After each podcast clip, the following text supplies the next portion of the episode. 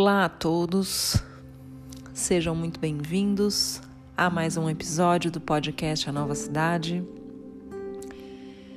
Eu sou Natália Fontes Garcia, jornalista, escritora, e mais uma vez venho aqui para falarmos sobre novas, melhores e urgentes formas de viver em cidades. O episódio de hoje é, eu decidi fazer em homenagem à luta dos povos originários, que acredito que todos nós acompanhamos nesta última semana em busca de barrar o marco temporal e em respeito e em honra às todas as etnias indígenas que vivem e viveram no Brasil.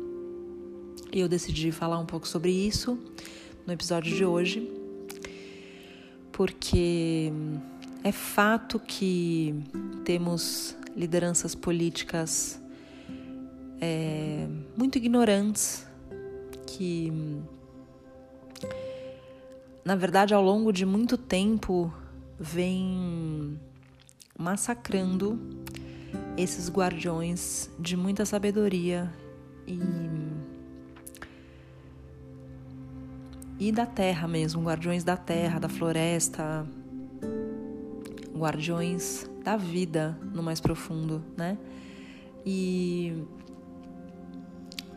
mesmo sabendo disso, mesmo enxergando essa ignorância toda que vem permeando muitas decisões políticas, muitos projetos de lei, muitas formas de lidar com os povos originários, é, eu gostaria de dizer aqui, né, de trazer uma perspectiva é, para essa conversa né, que, que foi levantada com as manifestações que aconteceram na semana passada, que é o seguinte: eu vejo que é pela cidade que se mexe nesse assunto, porque eu vejo que é o nosso estilo de vida urbano que impõe essa pressão à floresta, essa pressão a, às terras demarcadas, mesmo essa pressão sobre os campos, sobre a agricultura, é, que empurram um agronegócio cada vez mais predatório no Brasil. Né? Eu vejo que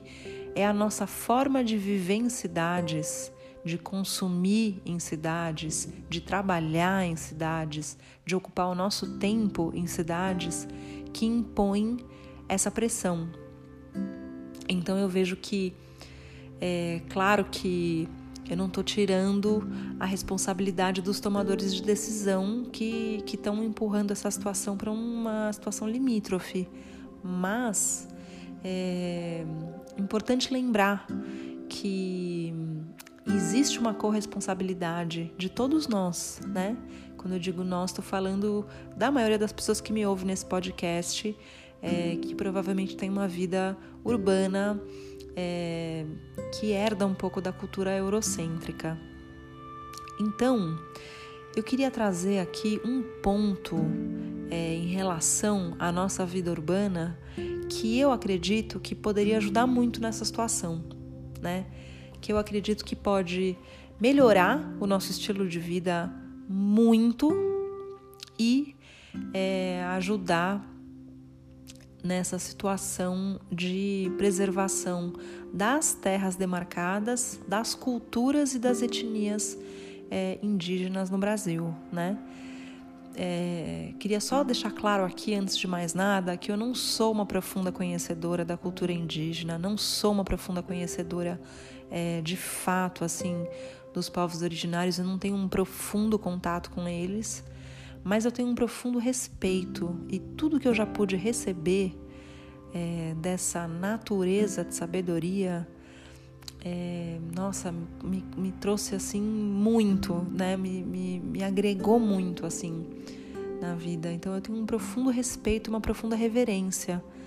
É, e aí queria trazer um pouco esse ponto aqui chave que eu acredito que é uma chave importante de nós virarmos, né? Para falar disso, eu quero te contar duas histórias. A primeira história se passou no ano de 2016. Eu, nessa época, tinha um projeto em parceria com o Itaú Cultural chamado Brechas Urbanas. E nele eh, nós recebíamos artistas, pensadores, líderes, pessoas que tinham perspectivas interessantes sobre a vida na cidade a partir das brechas de transformação. Por isso é que se chamava brechas urbanas, né? E neste evento específico, nessa edição do Brechas Urbanas, nós recebemos o Ailton Krenak, que é uma liderança da etnia Krenak muito uma pessoa muito inspiradora, né? Ele tem aparecido bastante na imprensa, lançou livros como A Vida Não É Útil, Ideias para Adiar o Fim do Mundo e uma, uma pessoa, nossa, que eu admiro muito e respeito muito, né? E naquela ocasião, o Krenak contou uma história que me marcou muito, né? Ele contou que ele foi convidado para dar uma palestra numa universidade nos Estados Unidos. E sem saber muito bem o que fazer, ou sobre o que falar, ou mesmo por que estavam chamando ele para ir até lá, né? É, ele decidiu aceitar o convite, foi para lá, né? E um dia antes da palestra, a intérprete que o acompanharia pediu para ele dar um resumo do que ele ia falar na palestra, para ela poder se preparar, para traduzi-lo para o inglês, né? E ele disse para ela: Olha, eu não faço a menor ideia sobre o que, que eu vou falar, né? Eu, o que eu vou fazer é assim: eu vou dormir, eu vou sonhar, e aí o que o sonho me disser para falar, eu vou lá e falo, né? E ela ficou sem saber o que fazer, né? Ela falou, gente, mas, mas como assim você vai sonhar? E se você não sonhar, né? E, e, assim, o que você sonhar, você vai falar, né? Como que é isso, né? Ficou, ficou desconcertada com essa resposta e muito preocupada em conseguir traduzi-lo no dia seguinte, né? E aí ela foi dormir, ficou preocupada com isso, ficou a noite inteira meio em claro, assim, né? E, e, ele conta que ele chegou no café da manhã, ela tava com umas olheiras enormes, né? Perguntando, e aí, né? Você sonhou? e ele respondeu, sim, eu tive um sonho, mas eu não consegui entender muito bem o que era esse sonho, né? E aí ele começou a contar o sonho para ela. Ele contou que ele sonhou com uma árvore muito grande, que segundo ele tinha uma energia espiritual muito forte, que ele até ficou um pouco com medo assim quando ela foi chegando perto dele, né? E aí a árvore tentou se comunicar com ele. Só que como era uma árvore dos Estados Unidos, ela falava inglês e ele não conseguia entender o inglês, né? Então ela mostrou uma plaquinha para ele e tinha três letras nessa placa, as letras O, A, K. E ele ficou sem entender muito bem o que ela estava querendo dizer com essas três letras, né? Nisso, a intérprete fez uma cara assim boquiaberta e falou: Você sonhou com uma árvore grande que tinha uma placa escrito OAK? E o Krenak respondeu: Sim, né? Sonhei. Então ela disse: Uau! OAK significa oak em inglês, né? É um tipo de árvore que nós chamamos em português de carvalho. E aí o Krenak falou: Ah, sim, carvalho, sei, né? E, e aí ela disse: Pois é, o lugar onde você vai dar a palestra é um campus universitário novo que tinha um carvalho. Antigamente tinha um carvalho plantado ali né? Um carvalho centenário, enorme, né? Que, ah, se eu não me engano, tinha algo perto de 500 anos. Quando ele contou a história, eu acho que ele foi esse o dado que ele deu, né? E esse carvalho foi derrubado para a construção daquele campus universitário. E aí o Krenak falou: Ah, já entendi. Essa árvore me chamou aqui para poder falar em nome dela. Então é o que eu vou fazer. E aí ele chegou lá na palestra e ele ainda perguntou quem tinha mandado demolir o Carvalho, como contou a história, contou o sonho, né? Foi todo mundo ficando desconcertado, desconfortável com aquilo, né? Perguntou quem mandou demolir. Aí, aí apontaram ali, o reitor falou, fui eu, né? E aí ele disse, é, essa árvore teria muito mais para ensinar vocês do que todo o conhecimento que vocês possam acumular nesse campus universitário. Porque aqui vocês estão procurando por um conhecimento que é teórico, mas vocês se desconectaram da fonte desse conhecimento, que é a própria vida. Nesse caso, simbolizada por essa árvore de 500 anos. Como que vocês demolem uma árvore é, dessa importância, com essa profundidade, que viu tantas coisas acontecerem com essa resiliência. Como que vocês derrubam um ser vivo dessa magnitude para construir um templo de conhecimento teórico, né? E aí todos ficaram profundamente tocados na palestra, assim como todos nós que estávamos ouvindo o Krenak contar isso, ficamos profundamente tocados, né? E naquele momento eu já comecei a refletir, né? Uau!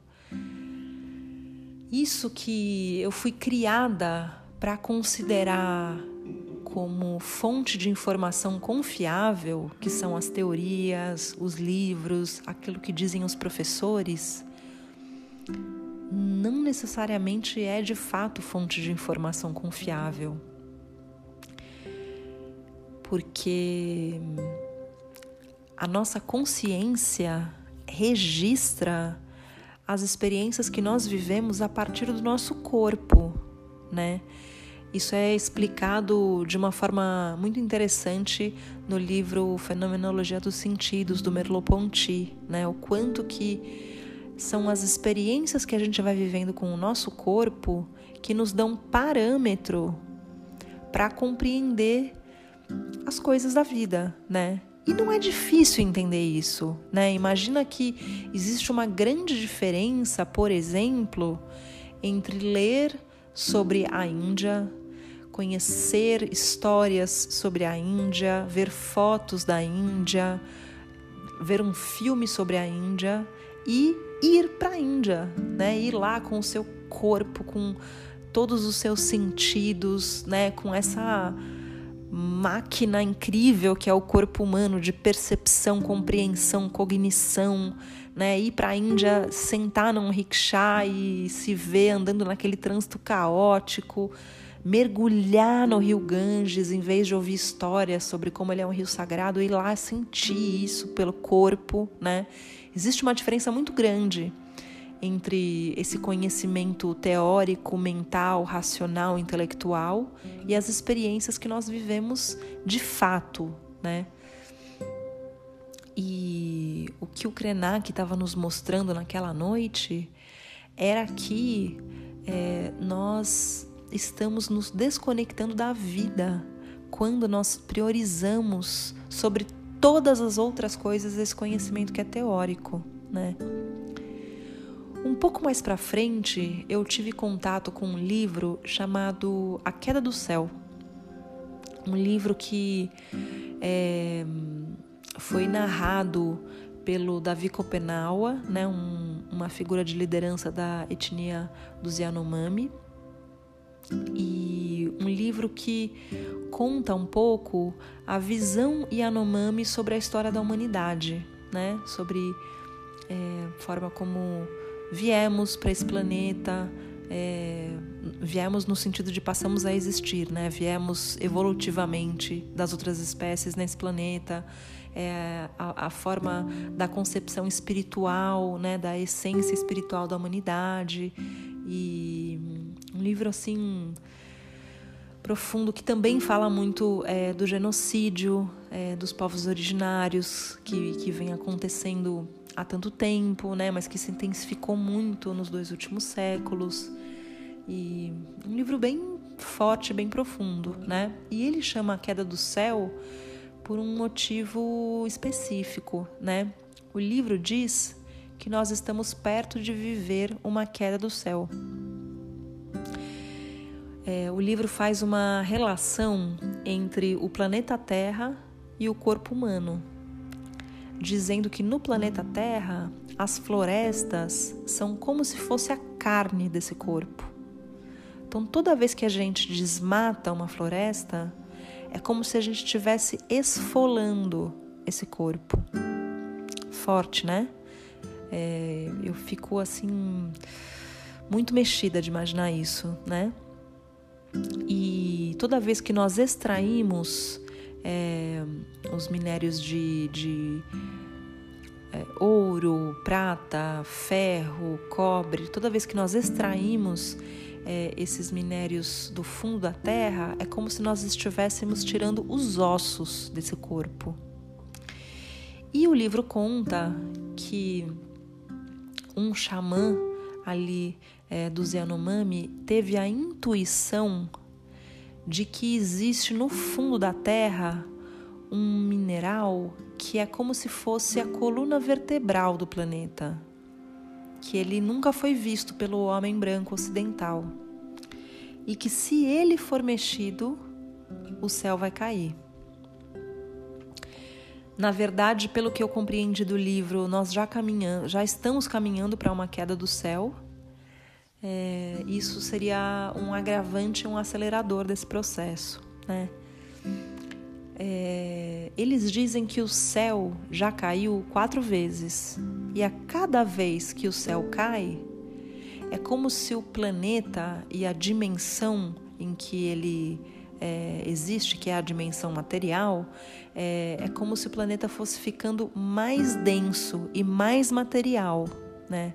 Ele diz que o, o primeiro planeta que existiu antes do primeiro céu cair ele era muito pouco material, então só de imaginar uma outra coisa ele já mudava, ele não estava tão plasmado na matéria.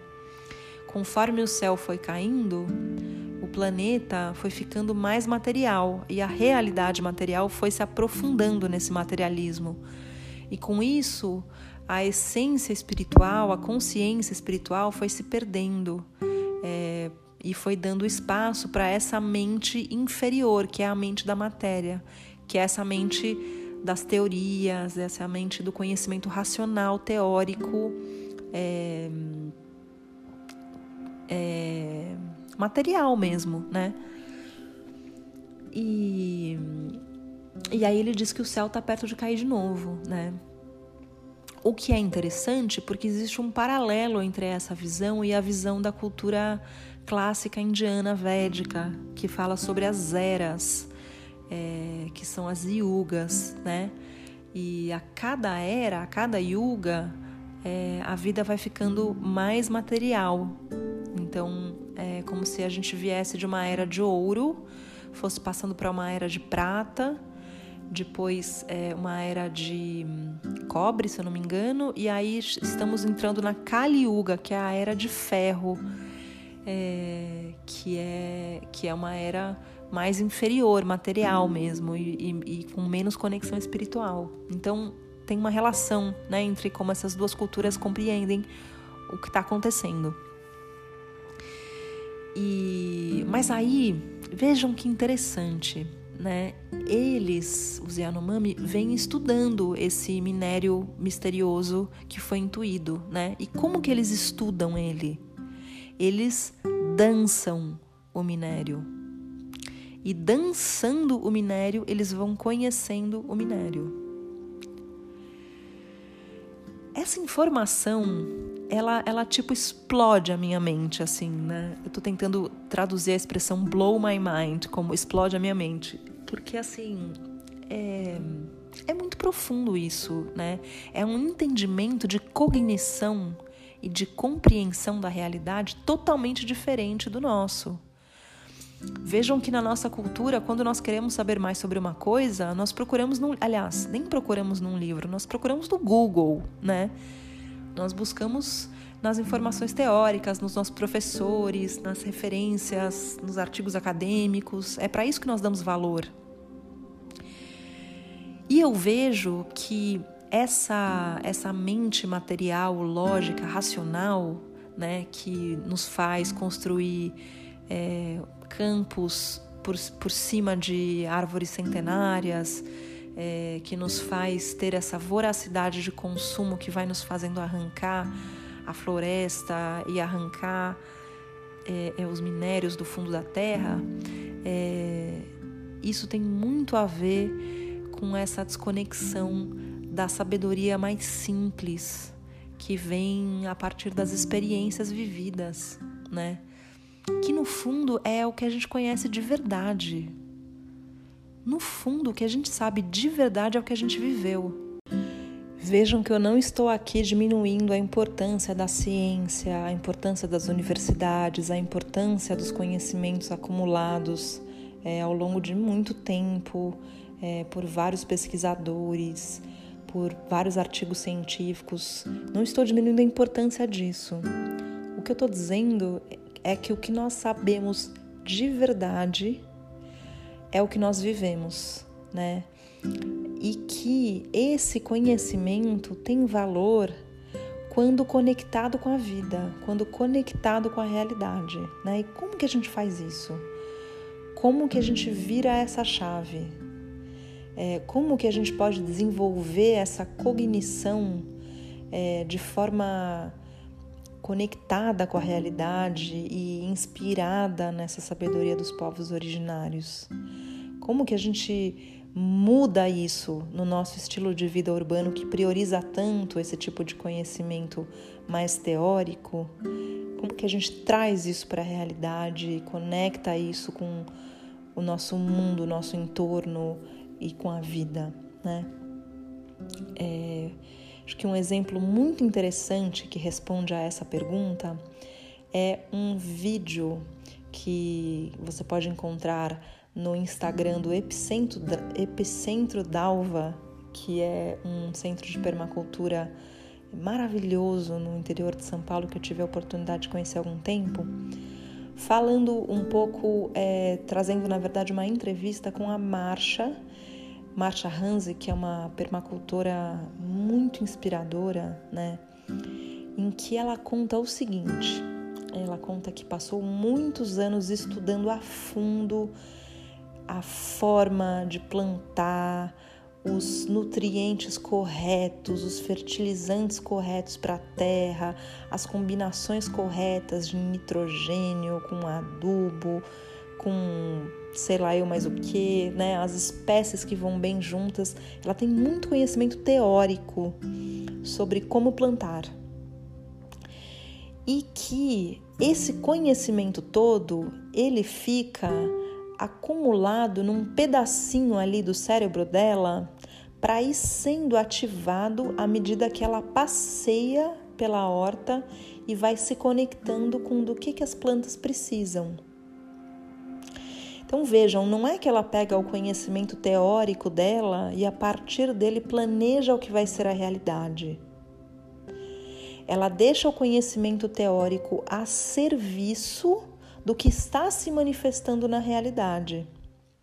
Ela brinca que é como se ela andasse pela, pela mata. Brinca não, ela afirma isso, né? É, e, a, e as plantas dizem para ela: preciso de nitrogênio preciso de mais adubo, preciso de mais água. E ela só consegue captar esse pedido das plantas porque ela tem o conhecimento teórico que codifica isso, né? Então vejam que interessante o que a marcha nos traz e que eu acredito que essas histórias que eu contei sobre duas culturas, duas etnias indígenas nos trazem é que o lugar do conhecimento teórico, dessa mente mais material e, e mais inferior, inferior no sentido de menos elevada, né? É, o lugar é de servo e não de rei. O papel do conhecimento teórico é estar a serviço desse rei que é a vida, que é a realidade, que é o que se manifesta na realidade. Porque senão o que acontece é que nós nos armamos dos conhecimentos teóricos para brigar com a realidade, para reclamar da realidade, para dizer que a realidade tinha que ser de outra forma, né? E isso só piora o sofrimento. Porque sofremos com o que já está ruim, causando sofrimento em muitos, né? Então eu vejo que realocar o papel do conhecimento teórico, racional, lógico dentro da nossa cognição, para que essa cognição esteja orientada para aquilo que se manifesta na realidade. Estou falando aqui de uma pilha de louça, estou falando aqui de uma conversa com uma pessoa difícil de ter, mas que precisamos ter. Estou falando aqui daquele pedacinho do quintal que tem potencial para virar uma horta e ficamos adiando essa decisão. Estou falando aqui daquele desafio de trabalho que fica nos apertando e nos atrapalhando, ou seja, estou falando da nossa realidade imediata do nosso entorno, né? É, quando o nosso conhecimento teórico ele serve como um servo da realidade para que ela se torne melhor, em vez de uma arma para se proteger da realidade e brigar com ela, muita coisa muda né? Estou falando aqui de aceitação, estou falando aqui de sabedoria verdadeira, estou falando de respeito e estou falando de humildade também, né? Isso requer muita humildade, né? Eu sou uma pessoa que já me protegi e ainda muitas vezes me protejo muito do mundo a partir dos conceitos, das teorias, das racionalizações, né? E me lembro de muitas sessões de terapia em que minha terapeuta ficava me empurrando assim para fora da racionalização para eu entrar dentro de mim mesmo, né? Para eu poder ser mais espontânea, para eu poder falar das coisas de um jeito mais espontâneo, né? É, muito disso é o que eu faço aqui no podcast.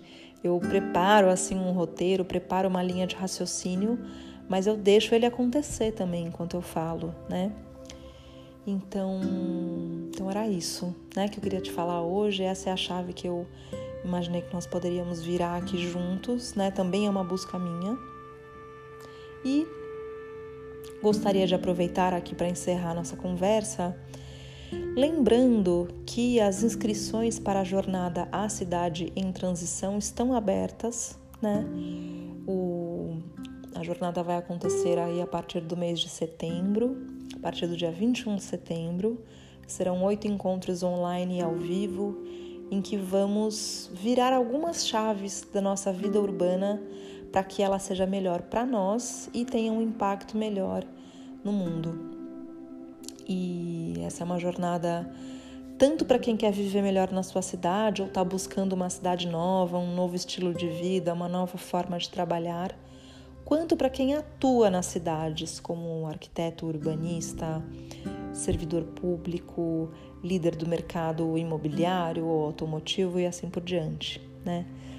É uma jornada em que nós vamos mexer em alguns pontos da forma como nós percebemos a realidade e como nós agimos na realidade a partir dos nossos hábitos.